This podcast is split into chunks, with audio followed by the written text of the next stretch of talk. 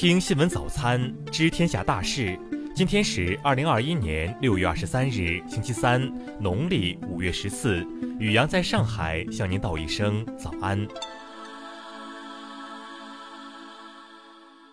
先来关注头条新闻：男子偷拍室友出轨照发给对方女友，法院连续十五天在朋友圈道歉。二零二零年八月，男子谢某回到出租屋后，发现室友陈某与一女子冉某在床上躺着。谢某随即用手机拍照和录像，并将部分照片发送给了陈某的女友，导致该照片传播。随后，冉某将谢某诉至重庆市万州区人民法院，称其名誉及精神受到严重损害，要求谢某删除照片、视频，道歉，并且赔偿一万元精神抚慰金。谢某则认为，他将陈某同他人共处一室的情况告知陈某女友，并无不当。此外，他除将有陈某面部的照片发送给陈某女友外，未向外传播其他照片和视频。法院经审理认为，谢某未经冉某同意进入其私密空间拍摄他人隐私部位并传播，侵犯了冉某的人格权，造成冉某的社会评价降低、名誉受损。最终，一审判决谢某立即删除涉及冉某的私密照片和视频，在微信朋友圈向冉某公开发布道歉声明，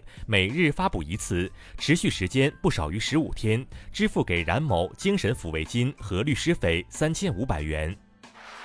再来关注国内新闻。就美国宣布从阿富汗撤军后，阿富汗安全形势动荡加剧一事，我外交部昨日表示，美国作为影响阿富汗问题的最大外部因素，对阿当前局势负有不可推卸的责任。中国驻美大使崔天凯昨日宣布，在赴美工作逾八年后，将于近日离任回国。商务部昨日会同工信部、卫健委、药监局发布可供对外出口的新型冠状病毒疫苗产品清单，四款疫苗被列入其中，并均已在国内获批附条件上市。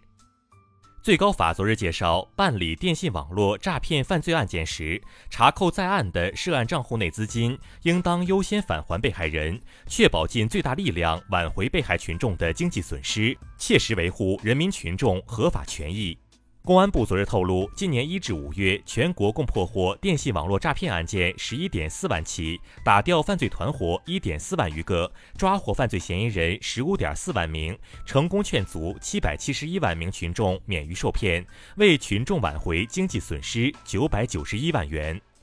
针对当前黑龙江嫩江防汛抗洪严峻形势，国家防总于昨日十五时将防汛四级应急响应提升至三级。今年六至八月，工信部将在全国范围开展摄像头网络安全集中整治，消除摄像头网络安全隐患，保障网络安全，维护公民在网络空间的合法权益。国家铁路集团消息。京沪高铁开通运营十年来，累计安全运送旅客十三点五亿人次。如此高位的开行量和发送量，不仅极大满足了沿线群众出行需求，也为中国铁路客运事业做出了巨大贡献。再来关注国际新闻，美国总统拜登二十一日致信国会称。他决定将自2008年延续至今的涉朝鲜国家紧急状态延长一年，这意味着美国对朝鲜相应制裁也将延长。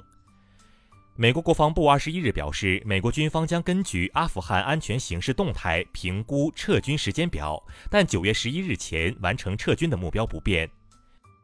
伊朗当选总统易卜拉欣莱西当地时间二十一日在德黑兰举行当选后的首场新闻发布会，呼吁各方履行伊核问题全面协议框架下的承诺，要求美国解除所有不公正的对伊制裁。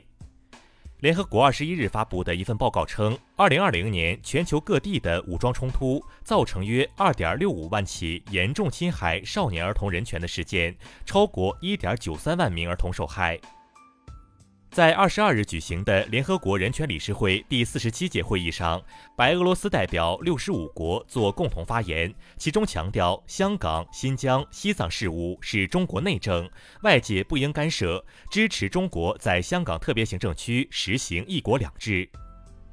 围绕日本福岛第一核电站核污水排放入海一事，东京电力公司社长二十一日透露，将在今夏公布若发生形象受损的赔偿机制，并与福岛县的农业、商工团体等启动磋商。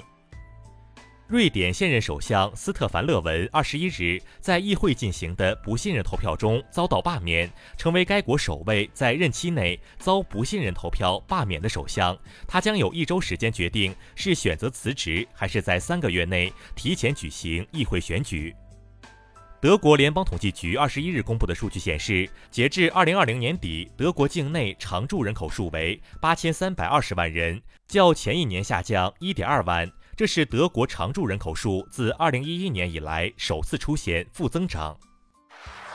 再来关注社会民生新闻。据山西忻州市有关部门介绍，公安机关已对发生透水事故的铁矿实际负责人陈某等十五人采取刑事拘留，当地县政府分管副县长、企业所在镇党委书记等一批领导被免职。广州市昨日举行疫情防控新闻发布会。据悉，该市已有七百二十二万人完成新冠疫苗全程免疫接种，已拦截八百七十七例境外输入确诊病例。由于连日降雨，昨日上午，内蒙古呼伦贝尔市一学校内四百余名师生被困宿舍楼内。经勘查，被困人员周围水深达一点五米，大水已经漫进宿舍楼。目前，当地森林消防指战员已分批次、分段携救生衣和皮划艇涉水前往救援。近日，青岛海关联合青岛市公安局出动警力七十余名，查获一起特大外籍船舶走私毒品案件，现场缴获毒品可卡因二百一十五点三七公斤，这是近年来山东省查获数量最大的可卡因走私案。深圳供电局昨日表示，二十一日十一时，深圳电网用电负荷首次突破两千万千瓦，达两千零三十五万千瓦，该时全社会用电量增速已超疫情前水平。再来关注文化体育新闻。卡塔尔世预赛亚洲区十二强赛分组抽签仪式将于七月一日下午在马来西亚进行。由于目前国际疫情防控形势格外严峻，马来西亚也出现了明显疫情，因此各协会及其球队代表将通过线上方式参加此次抽签活动。本月二十四日至二十七日，第十四届全运会田径项目选拔赛将在重庆拉开战幕。比赛为期三天，八个单元，将决出今年九月在西安参加全运会的最终名单。青海省近日发现一处目前规模最大、特征最典型的火山岩柱状节理群。形成于距今约二点二亿年左右的晚三叠式，系地幔的火山喷发岩浆所形成，为典型的大陆环境下形成的火山岩。昨日是中国农历五月十三，民间称之为关公磨刀日。山西太原大关帝庙推出民俗文化大餐，品味中华传统文化内涵。以上就是今天新闻早餐的全部内容。如果您觉得节目不错，请点击再看按钮。咱们明天不见不散。